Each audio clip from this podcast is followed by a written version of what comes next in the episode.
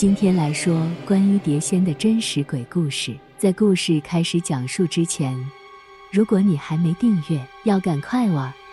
三百九十九，VIP 会员区有一位甜美的小萝莉跟你说咸湿的鬼故事。好了，故事开始讲。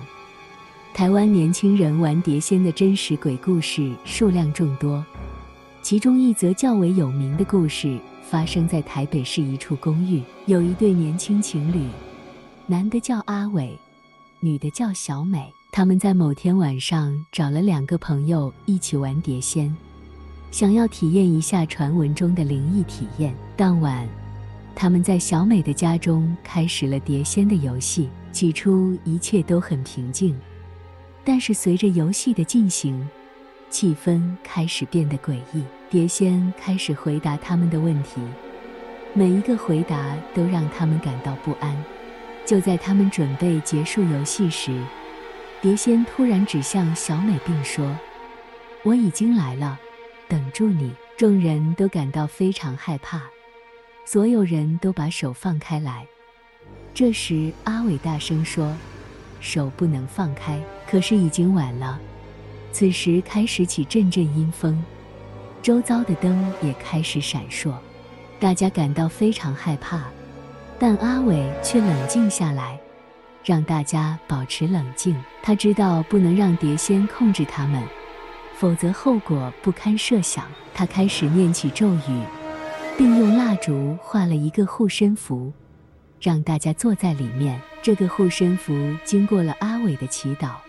让大家感到非常平静。然而，这个平静只维持了短暂的时间。突然，小美开始剧烈的颤抖，并开始发出奇怪的声音。阿伟知道这是碟仙控制了他的身体，并立即开始施法。然而，碟仙的力量越来越强大，阿伟感到自己的力量已经无法抵挡。就在这时，房间里突然出现了一个神秘的女子，她手持一把符咒，并对碟仙施展了强大的法力。碟仙被击退了，小美也恢复了正常。女子自称是当地的巫婆，知道碟仙的力量非常强大，所以特地前来帮助他们。大家非常感激这位巫婆，但她却告诉他们，这只是暂时的胜利。碟仙的力量非常强大。只有当大家都彼此信任并保持冷静时，才有可能真正击败他。巫婆说完这些话之后，就突然消失了。大家决定停止玩碟仙，并开始讨论接下来该怎么办。然而，当他们要离开房间时，却发现门已经被锁上了。他们慌乱地四处寻找出口。但是每一个方向都被铁门封锁了，他们的手机也没有讯号，无法联系外界。这个时候，他们听到了一个声音，声音非常柔和，但让人感到毛骨悚然。声音说：“你们不要走，留下来陪我玩吧。”众人惊恐万分，他们知道这声音背后隐藏的真相非常可怕，他们越来越感到不安。甚至开始发出尖叫声。小美看起来非常害怕，她不停地哭泣，显然已经被恐惧所支配。而碟仙的声音仍然继续，告诉小美她已经来了，等住她。阿伟试图让碟仙离开，但是无论他怎么做，这个邪恶的存在似乎不会离开。最后，阿伟和小美都被碟仙控制了。他们变得奇怪，并开始发出可怕的声音。其他人非常惊恐，不知道该怎么办。他们不敢靠近被控制的阿伟和小美，只能紧紧抱在一起，期待着这一切能够结束。几个小时后，阴风停止了，灯光也恢复了正常。但是阿伟和小美已经不在了。众人在那里守了整整一夜。但他们的朋友始终没有出现。第二天早上，当地的居民发现了阿伟和小美的尸体。据说他们留下了一个奇怪的讯息，说碟仙已经来了，等住他们。这个讯息被解读为阿伟和小美被那个邪恶的存在控制，最终走向了毁灭。这个事件震惊了整个社区，许多人认为这是碟仙游戏所带来的报应。自此以后，当地居民开始禁止年轻人玩这种危险的游戏。另一个真实故事发生在台湾屏东地区某一个村落。有一个晚上，四个年轻人想要试试碟仙这个神秘的游戏。他们找了一个人少的偏僻地点，开始了游戏。他们先点燃香火，向神明祈求保佑，然后每个人都轻轻放下手指，等待碟仙的灵魂降临。不久后，碟仙突然开始转动。四人轻轻问候住碟仙的灵魂。然而，随着时间的推移，碟仙开始透露出一些非常诡异的信息。他开始说出一些阴森的话语，警告他们不要再继续玩下去。但四人并没有停下来，他们更加兴奋地玩住。就在这时，一个女孩开始感到奇怪，她开始感觉自己的身体被控制。无法动弹，她感到自己的手臂和腿部被拉扯，她开始尖叫。其他三个人吓坏了，他们想要停止游戏，但是女孩的声音变得更加诡异和不寻常。她开始说出一些阴森的话语，并吓坏了其他三个人。她的声音变得非常低沉，充满了恶意和怨恨。最后，他们意识到他们的行为已经激怒了碟仙的灵魂，他们试图停止游戏，但是已经太迟了。女孩开始扭曲，她的声音变得越来越大声，最后她完全被控制，变成了一个阴森的怪物。其他三人赶紧逃跑，他们试图召唤神明，希望能够赶走这个恶魔，但是他们太晚了。女孩变得越来越强大，她开始攻击其他三人，最终，三个人被击败了，而女孩的灵魂也被困在了碟仙中，再也无法逃脱。男生和另外两个朋友听到女孩的尖叫声，心里越来越不安，急忙关掉了电筒，然后用手电筒在房间里搜索。他们走到女孩的床边。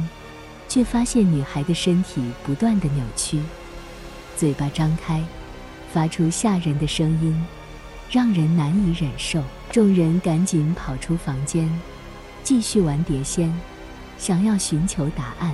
他们问出了许多关于女孩的问题。碟仙指着字母，慢慢拼凑出了一句话：“她已经是我的了。”男生和另外两个朋友越来越惊恐。他们决定停止游戏，但是碟仙却不肯离开。他一直在拼凑出可怕的句子，让众人惊骇不已。这时，他们发现女孩的床上出现了一个模糊的人影，模糊的人影逐渐变得清晰起来。他们惊恐地发现那是女孩的鬼魂。鬼魂看住男生和另外两个朋友，微笑着。然后向他们走来，他们一个个被吸入了碟仙中，成为了鬼魂的囚徒。从此以后，再也没有人敢在那个地方玩碟仙，而那个女孩的鬼魂仍然被困在了碟仙中，永远无法获得解脱。好了，碟仙的故事先讲到这，不然我觉得你可能会觉得很无聊。我来说说关于彰化。有关上吊的真实鬼故事，在彰化地区一带，上吊的往生者，他们都有个要处理的仪式，统称为送肉粽。故事发生在彰化一个老旧的宅院里，这个宅院已经空置了很久，一直到有一对年轻夫妻要搬进去住，他们在打扫房子的时候，发现一间小房间被锁着。但是钥匙并没有放在门口，夫妻俩感到很奇怪，于是决定找锁匠帮忙打开门。当锁匠打开门时，他们发现这个小房间里有一个吊住的男子，看起来已经死了很久。锁匠赶紧报警，警方调查后得知，这个男子是十几年前曾经住在这个宅院的居民，因为家庭问题绝望而自杀。他的尸体一直被藏在小房间里，直到现在才被发现。夫妻俩听了这个故事后，觉得有点不安。然而，他们仍然决定住进这个宅院。在住了一段时间之后，夫妻俩开始经常听到小房间里发出奇怪的声音，有时候还能看到一个吊住的男子的影子。他们感到非常害怕，但是因为找不到其他的住处。只好继续住在这个宅院。这个宅院里的吊死男子的鬼魂似乎越来越不安静了。夫妻俩每天都会听到敲门声和脚步声，但是当他们开门时，却发现没有人。有时候他们还能听到男子的声音，他总是在喃喃自语，但是他说的话却听不懂。夫妻俩越来越受到这个鬼魂的干扰。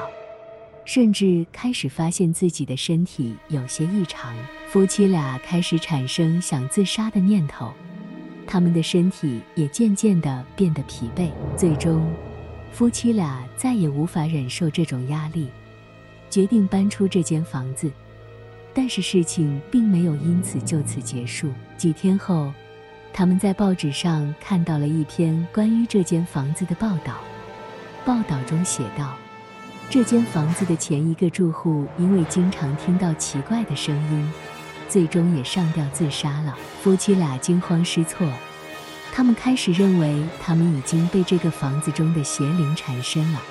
一晚，夫妻俩突然听到房子中传来阵阵的怪声，声音越来越大，让他们心生恐惧。夫妻俩决定逃离这个鬼屋，但是当他们打开门时，他们发现门外已经是一片黑暗，他们再也无法找到出路，他们只能回到房间，躲在床上瑟缩着。但是，床头的墙壁突然开始发出咯咯的声音，像是有人在撞墙，让他们感到更加惊恐。夜晚越来越深，夫妻俩听到的声音越来越大，让他们无法入睡。他们缩在床上。手心冒汗，祈求这一切尽快结束。但是，夜晚的恐惧并未结束。他们看到一个黑影从墙壁中浮现而出，越来越接近他们。夫妻俩的心脏几乎要跳出胸膛，他们不知道自己还能忍受多久。最终，天色渐渐亮起来，恐惧终于消失了。夫妻俩决定不再留在这个鬼屋，他们把自己的经历告诉了当地的居民，也希望能警惕其他人不要再租下这个诅咒的房子。从此之后，这个房子再也没有人愿意住进去，它成为了一个荒废的鬼屋，永远充满着诡异的氛围。于是，村长找了道行较高的法师，来处理上吊的亡灵。办了一场法会后，举行送肉粽仪式。这个仪式在彰化当地非常有名。规划好的路线将上吊的亡灵送到海边，行进过程中都不能中途有人闯入，不然会中邪。结果，在送煞仪式中，有一个小弟弟不小心闯入仪式中，当场就中邪了。小弟弟闯入仪式后，众人都立刻停止行进，让法师进行驱邪的仪式。然而，小弟弟已经被邪灵附身，他开始舞动着身体，口中发出奇怪的声音，让在场的人们感到非常害怕。法师见状，便开始进行更为严格的法术，希望能够将邪灵彻底驱除。但邪灵似乎非常顽固。法师的法术似乎对他没有太大的影响，反而让他的反应更加激烈。